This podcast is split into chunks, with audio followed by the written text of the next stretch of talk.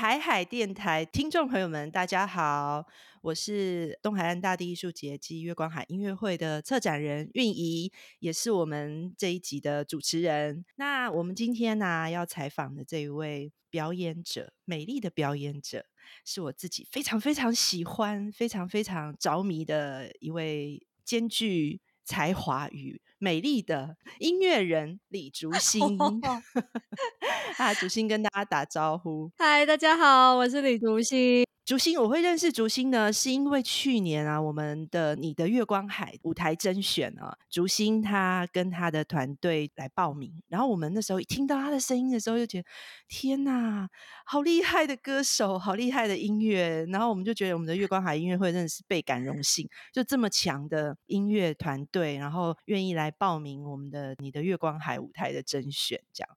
那所以去年呢，他。他们就当然是我们入选的非常厉害的音乐人，然后也在月光海音乐会的时候，就让大家非常非常的惊艳他们的演出这样子。那我在今年呢，就在前不久，也邀请竹心到我自己的月光小站女妖一郎来演出，那又感受了不一样的李竹心。嗯，竹心的音乐啊，就是非常的多元。而且都是原创的，就是自己自己自己写歌、自己创作，然后都跟非常厉害的乐手合作。那我从你的过去的一些访谈里面有听到说，你从小学习歌唱的契机，其实就是你小时候就是歌女了，是不是？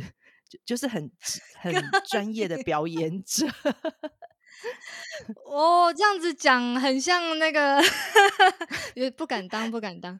其实我是因为你你这样形容，我就会很像，就会马上出现有没有江蕙小时候要带着江淑娜去 唱歌那种画面，听起来的有有点心酸。对，江江蕙小时候是比较辛苦，但是我学习歌唱的渊渊源的确跟。将会二姐有点关系。其实我会这么早这么早录制音乐有声的出版品，是因为我的老师他在台湾的台语乐坛黄金年代，大概是台湾经济起飞那个时候吧。哇，这个是多久以前？我出生的那个年代哦，三十年前。他就是台语非常台语非常有名的写手，就是包括江蕙的《落山风》。然后，或者是罗时丰那一首呃台语歌曲名字最长的那个《刚边刚起两行雄心的收在》，然后还有阿盖拉的《苗文的吉他》，对，都是我的老师写的。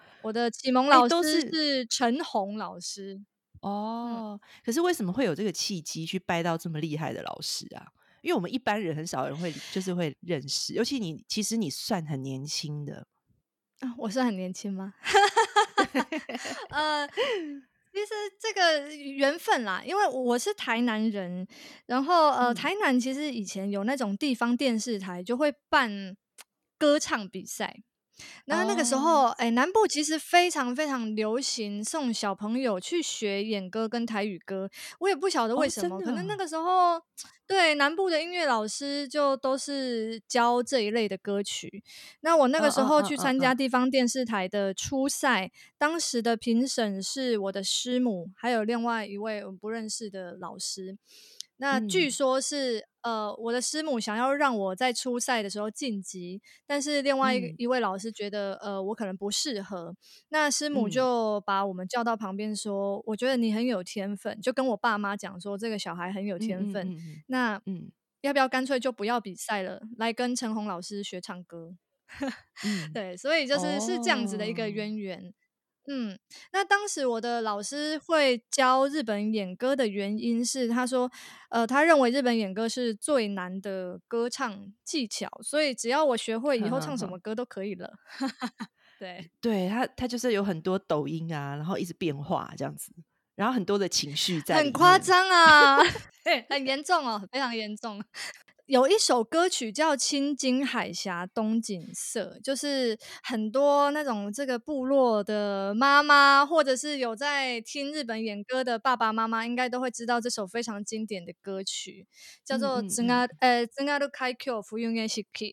然后他的歌词非常非常的严重哦，就是 我小的我小的时候啊，就只知道就是背这个日文歌词，但我完全不知道里面的歌词含义。对，是直到我后来就是跟旅猫游团一个日本的独立乐团合作之后，他才说：“对，你知不知道这个歌词很严重？他的歌词就是说，我就像那被冻在空中的海鸥，就是很伤心，然后非常戏剧性这样子。嗯嗯，对，那他的呃最经典的最后一句，这这首歌最经典的应该是最后一句，他就是哎是这样唱的，嗯。”啊哈！津軽海峡冬的四季，你能想象一个十一岁的小孩在唱这个吗？对，真的，因为你这样一唱，你知道我童年的回忆全来了。因为我外公外婆也都是台南人，我小时候都会跟外婆在一起嘛，就那种放寒暑假，然后外婆都一直不停的在听日本演歌。然后那时候也是舅舅就对外婆很好，就会买电视机给她，然后就买了一堆那种日本演歌的卡带，就是录影带。所以我从小也是都在看这些东西。然后所以你一唱，我马上马上就闻到外婆家的味道。而且我觉得他们录影带更严重吼，就是他们每次唱完的时候。就是眼神要望向很远很远的地方，然后眼中还要含泪，然后就对着很远的观众说“阿里嘎多ございます”这样。所以你真的很厉害，十一岁就能诠释这么多人间的悲欢离合，这样。我根本不知道我在唱什么那个时候。但是这个就是说，这个学习对你的养成是很重要的。 难怪我现在完全能理解为什么我听你的专辑的时候就可以听到，哇塞，好像什么都难不倒李竹心哎，就是 很难唱的歌词，然后不停的转换语言，然后各种曲风的变换啊，然后竹心的声音的他的声线就是变化多端这样子。嗯，谢谢谢谢。对，那我们也会看到你用闽南语来唱，像闽南语唱《将进酒》。是，然后或者是唱李商隐的词曲，再改创变成《商隐》这首歌。我在听《商隐》的时候，就我觉得《将进酒》跟《商隐》两首歌，它都是从中国古诗词改，可是又都完全不一样的曲风。嗯，比如说《将进酒》，它就会有一种把民间的我们听到的民间的那种乐器放进来，然后有一种就是很豪气的，然后很 很大口。喝酒大口吃肉的那种，那种豪爽这样子。嗯，然后商饮的部分呢，商饮我又觉得很很像以前在听那个。就有一种法国相送的感觉，因为商影是巴萨诺瓦的对对对对对。那其实《将进酒》这首歌，呃，比较特别的是，这首歌其实我很小的时候就唱过了。就是如果现在大家去翻那个某一间出版社台语诗词出版社的这个教材，应该还听得到我的声音。那其实，在我专辑里面收录的这个《将进酒》的曲调呢，它是呃，在鹿港地方文人他们。嗯呃，创的一个曲调，所以呃，这一首歌曲你可以看到，就是这 credit 或者是我们每一次上呃资讯的时候，都会说这一首歌的曲子是鹿港调。嗯嗯嗯。所以像《将进酒》这个古典的闽南语呢，其实就是我十二岁的时候录制的音乐教科书。那那个时候就会有台语的老师来指导我，会有这个机缘，也是因为我的。老师陈红老师他在台南有开录音室，所以他会有一些 case，就是比如说编曲或者是录音这样子，那我就帮他唱，他觉得适合的我就帮他唱。所以其实当时呢，一开始我是。没有想要收录这首歌，可是呃，我的唱片现在这张唱片的唱片公司就是汉创文化，那它的合作单位是汉光教育基金会，就是呃，我们每一年都会办古典诗词谱新曲的一个比赛。那董事长就是巨芳姐，她就说，她就听到我小时候的那个录音，她就非常的喜欢，她就说，哎，你可不可以改一下，然后再再现在再唱一下？但其实我在在做这张专辑之前，我对这首歌是非常抗拒的，因为呃，我小的时候就是那种呃，你你就是被推上台，推去表演这样子，啊，你也不晓得你唱的歌，嗯对，没错，你也不晓得你唱的歌到 底自己喜不喜欢，连喜不喜欢我都不知道哦。我只是觉得，哦，我好像完嗯成了这件事情，然后得到很多掌声，有钱领，下嗯台这样子。但是很很神奇的是，呃，不管我是喜欢的歌曲或者是讨厌的歌曲，只要我一唱歌，我就会很像进入另外一个世界，就是我就会莫名其妙忘记了唱。对对，我会莫名嗯其妙很认真嗯。唱，所以其实呃后来又在收录这首歌，对我来讲放在这张专辑里面的意义，就是我可以在我懂事之后，用我喜欢的方法来唱，所以这首歌的嗯编曲其实嗯。是整个大大的重新改编，因为我是把它编嗯。成六八拍的比较呃西方的复数拍子，可是其实这首嗯歌原本是就是我们非常东方古典的四拍子。那在跟柯志豪老哦。师，就是我的另外一位制作人合作之后，他就把呃北管，就是那个锣鼓啊、唢呐啊，嗯又放放进进了这首歌里面。对，这是他很擅长的部分。对啊，嗯嗯对，嗯然后像商影，我其实本来就是很喜欢有点带一点爵士感觉的唱腔跟歌曲。那我又觉得就是 商影这首诗哈，就是其实他是在在讲。李商隐他他本人呐、商隐哥，他就是年老的时候，他就有点在回忆自己的这一生。那他是从他在老嗯的角度去看他这一生，呃，什么命运多舛啊，哈，仕途不顺这种。嗯嗯但我自己对生死本来就是很很喜欢这个议嗯题，所以我就觉得，哎，那如果我在现代的角角度来诠释他这个回忆他一生经历的角度的话，我会怎么去写？因为他这个人吼，他是比较多愁善感、哀伤一点，所以我就是用一个小调的巴萨诺瓦。那为什么用巴萨诺瓦？是我个人对于生死这件事情，我是觉得很像一个故事，所以我不嗯会把。现在我没有遇到啦，但是我可能就不会把它看得太严重，这样，所以我想要用轻松的方法来唱，这样子。对，那种嗯很舒服的、很轻松的，然后再唱那种人生的一生。对，所以我们就是会在竹心的音乐里面，常常会看到这种非常多元的，然后甚至是有点冲突的，但是它又巧妙融合在一起的各种元素，非常的有意思。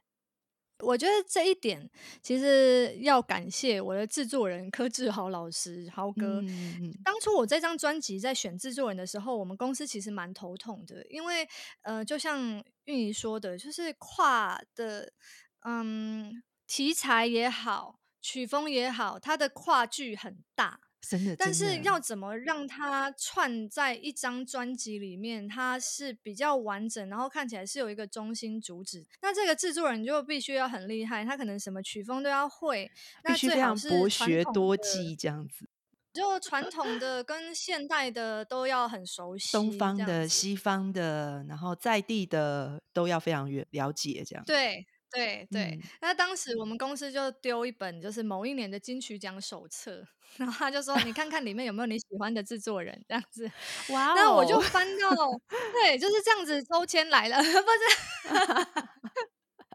就我就翻到豪哥啊，豪哥其实我嗯在大概十年前，我大学的时候我就认识他了。那个时候是我嗯参加一个新媒体的工作坊，然后跟可能诶、好像是印象中是德国慕尼黑学音乐学院还是新媒体学系的，就是呃一个跨国的对话这样子。那那个时嗯嗯嗯候，呃，柯志豪老师还有他的工作团队，就是有一起加入那个工作坊，所以那个时候我就认识他了。然后后来就是十年后，就在促成这个渊源这样。那你刚才在有提到说哈，你曾经跟那个日本的旅猫游团，其实这个乐团我嗯们在月光海音乐会也邀请过，然后也其是实，在本来在去年我们也尝试想要把旅猫跟竹心合在一起在月光，但因为刚好疫情，然后也因为档期没有办法，希望未来还有机会可以完成这个构想，这样子这个计划。希望。对对对对对，那你提到说你在二零一七年的时候，你有跟吕猫一起在台湾全岛环岛巡演呢、那你觉得跟一个日本的乐团，它是一个很特别的乐团，你觉得跟他们合作的这个过程对你的影响是什么？哦。我我觉得跟他们合作，我觉得人那个音乐上就是有开启了另外一个篇章。其实之前呃，我有写一些歌，目前可能还很少发表，或者是没有发表的，呃，比较偏向世界音乐的歌曲，或者是说在演唱的方法上面，比较像是把。呃，人声当做一个乐器，而不是单纯唱歌词的方法来演唱。在我大概在也是七八年前就有这样子的作品，可是，在台湾一直找不到适合的呃乐手，或者是适合的朋友一起来玩。嗯，那后来我遇到旅貌游团的时候，哇！我来慢，我来稍微讲一下这段故事好了，因为我在跟他们学习到的东西真的太多了，就是有一些很好玩的事情，然后也有一些呃，我觉得是日本跟台湾音乐演出文化上的不同，而让我们彼此学习到很多东西。比如说一开始啊，呃，他们从他们先坐火呃坐飞机嘛，差点讲坐火车，觉得日本跟台湾很近这样。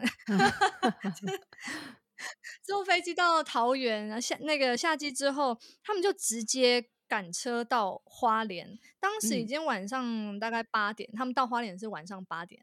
那那个时候，Alan 就建成我们之间的这个宣传执行人员。他就说：“呃，女方游团想要先跟你见个面，这样子。”我就说：“哦，好啊。”我想说应该就是吃个饭吧。那当时我好像刚好有事情，所以我很晚吃饭。结果他们来之后就到。呃，就是我的吉他手的音乐教室，就是一个我们约好的空间。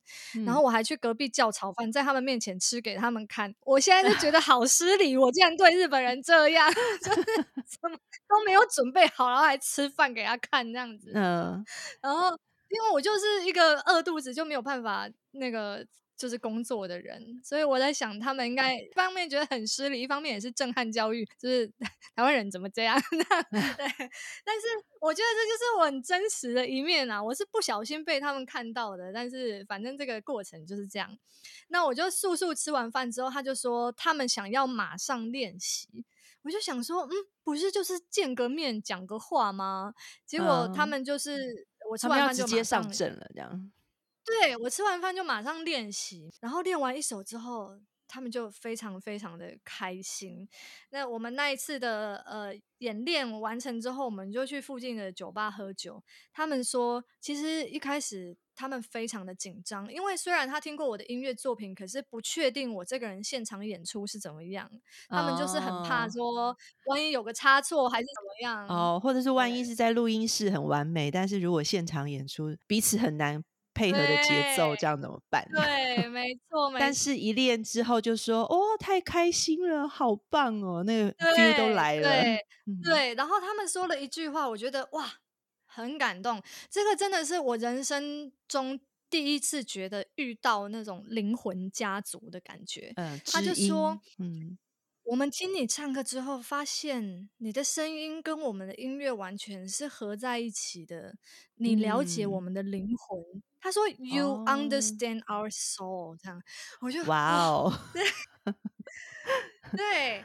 然后后来就是在跟他们呃巡回演出的时候，我其实有遇到一些身体上面的瓶颈，因为我从来没有这么高强度、这么密集的做巡回训练。那个时候是我看一二三四五六六天里面要有七场的演出，没有演出的时候，我们就是在坐车或者是在吃饭。嗯，对，所以就是大概到第三天的时候，呃，我们先从花莲开始嘛，然后下去台东有两场，呃，第三天是在垦丁。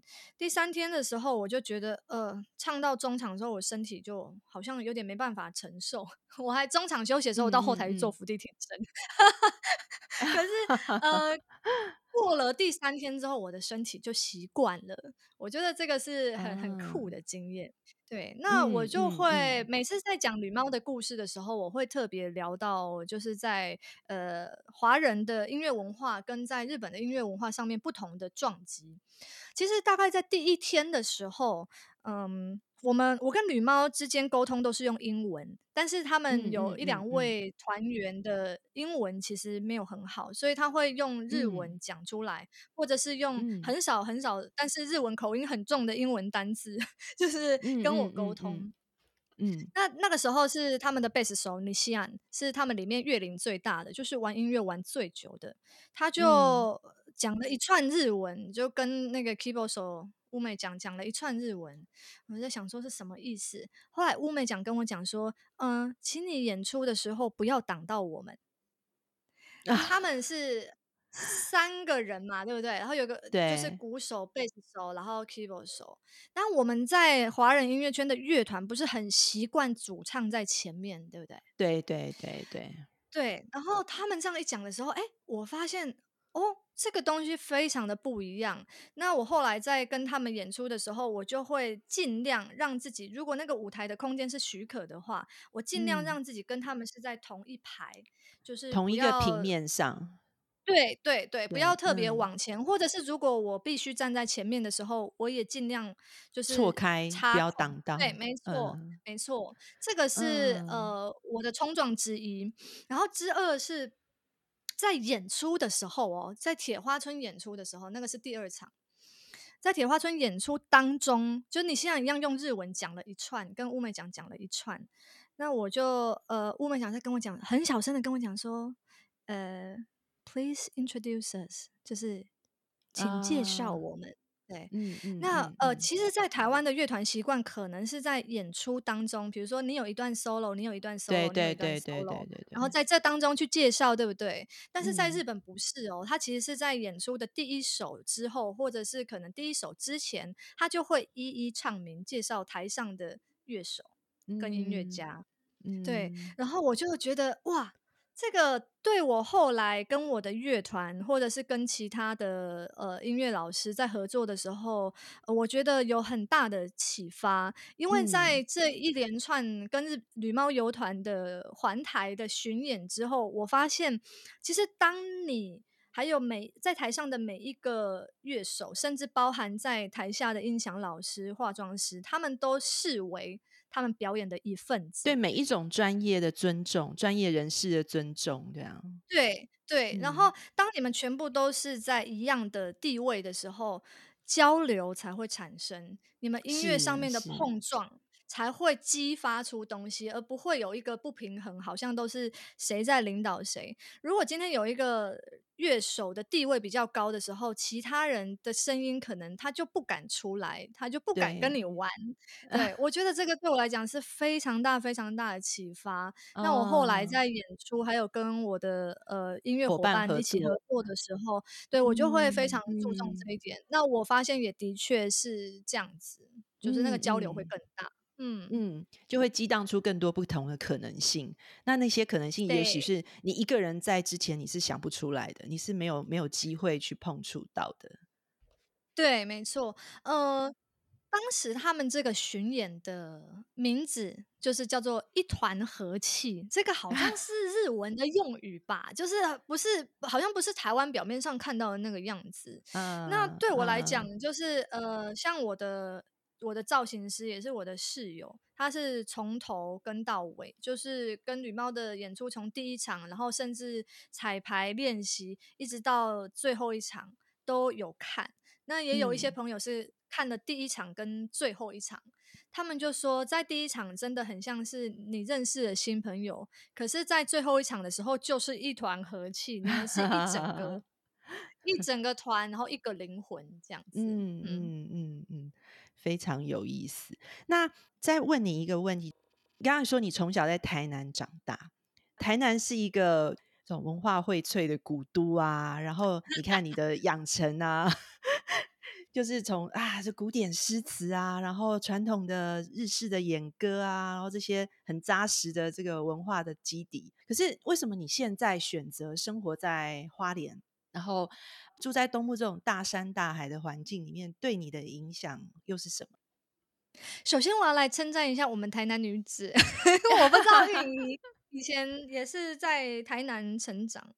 我以前哈离开刚离开台南的时候，我都不觉得这是什么文化古都，你知道吗？嗯，因为其实在我还在台南的时候，观光还有文化观光上面，其实没有现在这样子发达。我都不晓得我身上到底带了什么东西。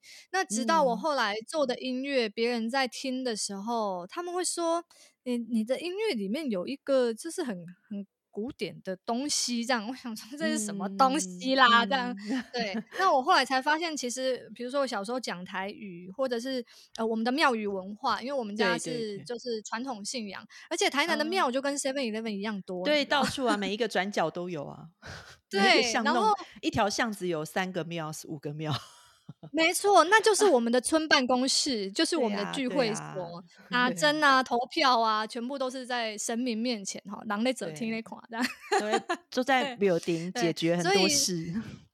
呃，没错没错，所以就是就是我们台南女子是什么样子，就看看玉仪就跟我就知道了。哎，就是我觉得呃，因为它是文化荟萃的地方，那我觉得我们其实相对会很很容易去接受很多不同的文化。就是是很很很敞开的，我觉得这个是我后来在花莲待下来才发现，哎，原来我们这个台南人有这样子的个性。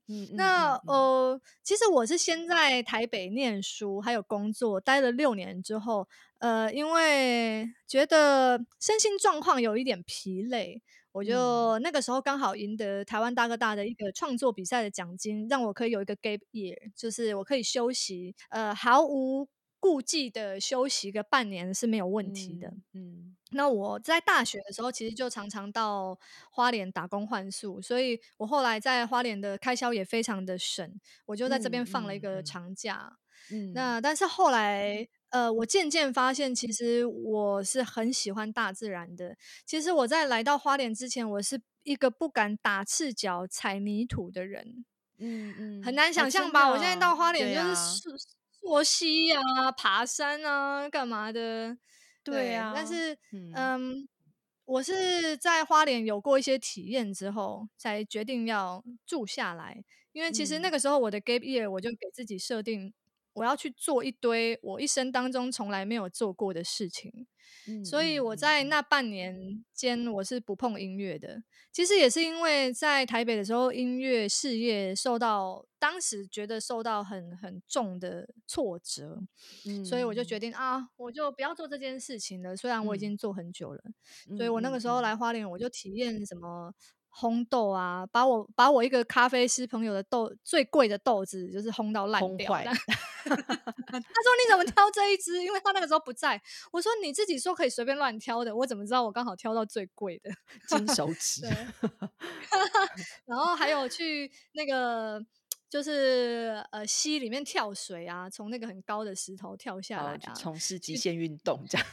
对对对，去做一些就是。对我来讲很刺激的事情，嗯，后来就发现，嗯，好像有一点喜欢上这种生活喽。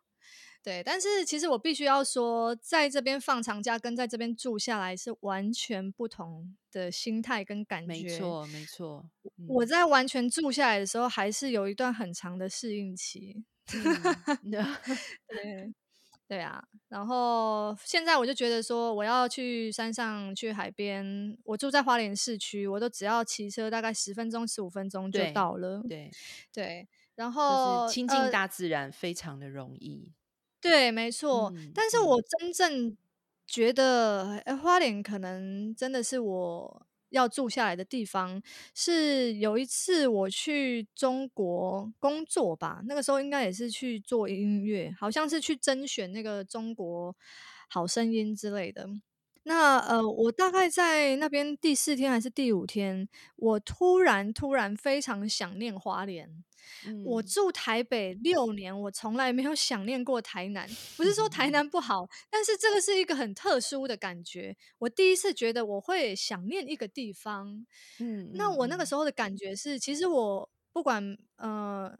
我工作现在也常常在台湾跑来跑去，是，但我每次呃工作结束之后，我就会很想要赶快回到花莲，然后可能工作结束的隔天，我就会去放电一下，就是去山上、去海边，我就会觉得有一种被充电跟被滋养的感觉。而且我觉得花莲的生活空间其实是，呃，对我来讲，它的节奏跟空间是很适合我的。嗯嗯嗯嗯。但是其实台南跟花莲其实完全不同的，台南就是一个非常。古典的闽南人的世界，闽南文化的世界。可是，在花莲啊，没错，花莲是当然，花莲市是很 多不同地方的移民。然后，但是它它就 原来的那个，就是那种原生的那种原住民文化，会不会给你有很大的冲击啊？会，台南就是一个非常热情，不管哪里来的人，我们都把他们当做自己人的地方。嗯，对。但是我我其实因为其实花莲是一个四大族群很平均的地方，就是讲台语的、讲客家话的、讲讲中文、讲华文的，跟讲讲原住民语的，对，所以就是这边的文文化风气，我觉得超级特别的。如果今天特别就只讲原住民的话，呃，我我记得在台东的阿美族人是自称阿密斯，对不对？对对对。对，在他们其实是做绑架。他为什么会叫阿密斯？是因为卑南族人说北方的人就是对北方嘛，对不对？就是阿美族。对，其实阿美族人自称自己是绑架。对对，我在花莲就是很常听到的是绑架这样子。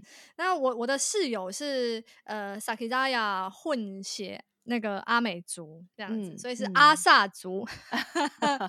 那呃，他的他的妈妈啊，就是其实我觉得这个阿阿美族人蛮有趣的。我遇到的女性长辈，他们就是都会直接跟我讲说啊，我的年纪可以当你的妈妈，你可以就叫我伊娜就好了，就叫他们妈妈这样子。那我的我的室友是跟我讲说，因为阿美族母系社会，在他们部落里面，妈妈就是整个部落的妈妈，所以就是大家都可以叫他们伊娜。所以比较几乎没有听到，就是爸爸称自己是爸爸的，都是一样是叫法基嘛，叫叔叔这样子。对对。那嗯，其实我跟我的室友就是在一起一起生活很久了。那我也之前也是因为旅猫游团的关系，我们就整团一起去拜访他妈妈。那他妈妈是在高寮部落，已经退休了，但以前是部落的领唱。嗯。那我的室友就说。很神奇，是他妈妈，他很他其实很少听到成年之后很少听到妈妈唱歌，然后妈妈自称是如果心里的录音带没有打开，她唱不出歌，他要脑袋有那个声音，他才有办法唱歌，要不然你叫他唱，他没有办法随便唱给你听。对，就是对我们来讲，可能就是灵感吧。嗯。但是他就说，尹娜遇到我的时候，就是会很忍不住唱歌哦，那个录音机全开这样子。而且，因为他妈妈是坐，对，然后很可爱的是，他妈妈是坐轮椅，有那个风湿性关节炎，所以他的行动其实不太方便。嗯，但是每次我在撩他的时候，我就会先唱啊，然后他妈妈就会受不了，就会跟着唱。你就会看他妈妈很可爱哦，就是在轮椅上面的那个脚啊，就会一直在打拍子，就是会。就是开始动这样，嗯嗯嗯，对对，因为他们唱歌就是很习惯身体有那个律动嘛，是，所以其实对我来讲，就是除了食物方面，很也是很爱吃，就是比如说那个老牛啦，就是也是跟他们一起吃的，然后还有香菜整把沾盐沾酱油这样吃，也是跟他们开始一起吃的，还有各种野菜之外，其实我觉得呃，以娜对于音乐的解释。跟意义对我来讲启发也很大，因为我是那种从小人家叫我唱歌，我就好像必须讨好别人，唱歌给他们听的，嗯，天 才唱歌儿童，嗯，就是我自己内心就算百般不愿意，我还是会为了大人而唱歌，嗯，但是那个时候伊娜就给我的这个启发，我就觉得 我其实应该好好的珍惜。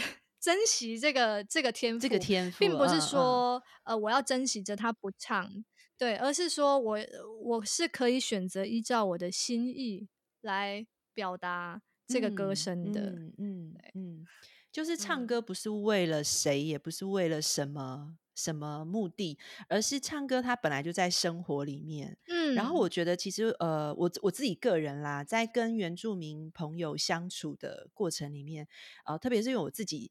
我们自己生活在都兰啊，然后也是跟都兰的部落的阿美族人，就是成为家人这样子。嗯，那自己进入部落的年龄阶级里面以后，就是呃，部落妇女啊，就是要要当歌女，要当舞女，要当酒女，然后还要成为海女。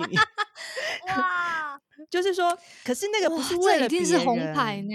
对，可是那不是不是去不是去取悦别人，而是而是那是就有很自然的生活情绪情感的表达。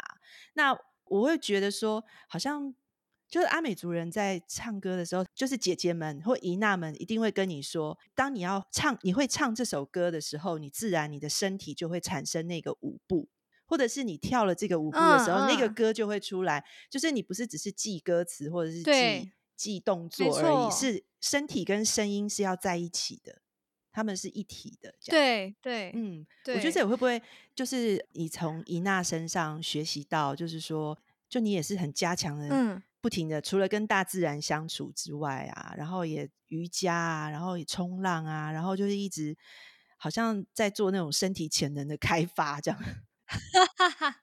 呃，其实跟花莲的环境，我觉得有很大的关系啦。虽然以前在台南、在台北的时候，我就有在跳舞，但是在花莲这边，你就更有机会从事的运动是跟大自然或者是跟自我对话很有关系的。对对，嗯嗯。那我我觉得，其实身体、声音还有心心灵，其实全部是一体的。对对，就是我我其实常常会透过音乐。很像不是我创造音乐，而是我在唱歌或者是我在写歌的时候，我会反过来了解自己是什么样的人。嗯嗯嗯，我我觉得呃，可能多少有受到就是原住民文化影响，因为他们非常强调自己要成为一个真正的人。嗯，就是你究竟是谁，你究竟是什么？那其实也影响到，也影响到我今年就是疫情之后，我我开始去思考说，其实。我也有被提醒，以往我唱歌，其实我就是拿到歌，我好像就会会知道要怎么样完美的去诠释它。可是我从来没有想过，到底我是要从声音里面传达的真正的我的情感是什么？嗯，我只有想着怎么很漂亮的讲故事，没有想着我的故事是什么。虽然看起来很像我写作都是在写我的故事，可是其实从声音里面你就可以听出来，这个人到底是。包装过这个故事，还是他是真的把自己的不管好看的、丑陋的都呈现给你？哦，这个是我最近在音乐上面的研究跟课题，还有在学习的地方。嗯，对我，我觉得我其实还蛮期待接下来，就是我记录下来的灵感跟呃学习之后，想要跟大家。有机会的话，在演出上面分享，对啊，因为我最近又遇到了另外一位歌唱老师，是蔡文慧老师，他是比利时非常顶，在比利时非常顶尖的爵士歌手，那他就是让我重新思考这件事情的人，因为我其实从小十一岁就开始唱歌，我接受的。音乐教育是很严格的日本音乐教育，嗯嗯，所以他们都要老师要我完美，就是他说你只要出去会让人看到的地方，你一定要化好全妆。我就想说，我十一岁的时候就受到这样子的教育了，所以我在音乐上面其实是很不敢让人家听到比较就是深层真实的东西，我都只让。大家听很漂亮的东西，嗯，所以就是也期待未来有机会跟大家交流，就是更真实的声音。嗯嗯嗯嗯。那最后一个问题，就是在参与东海岸大地艺术节的月光海音乐会啊，曾经参与过，然后我们也在那个舞台上面享受了好美好美的月夜跟你们的音乐。那你自己个人你觉得呢？你觉得这个舞台对你而言很喜欢啊？我也是到花莲，还有到台东之后，我会开始觉得，嗯，自然自然界的每一个生物、植物，或者是呃自然景色，都是我的一部分。就是说，在月光海这个舞台蛮有趣的。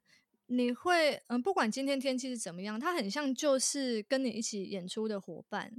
对对，就是 你们是互相交流跟互相配合的，所以我觉得他好像也是一个乐手哦，就是那个 月亮或者是云呐。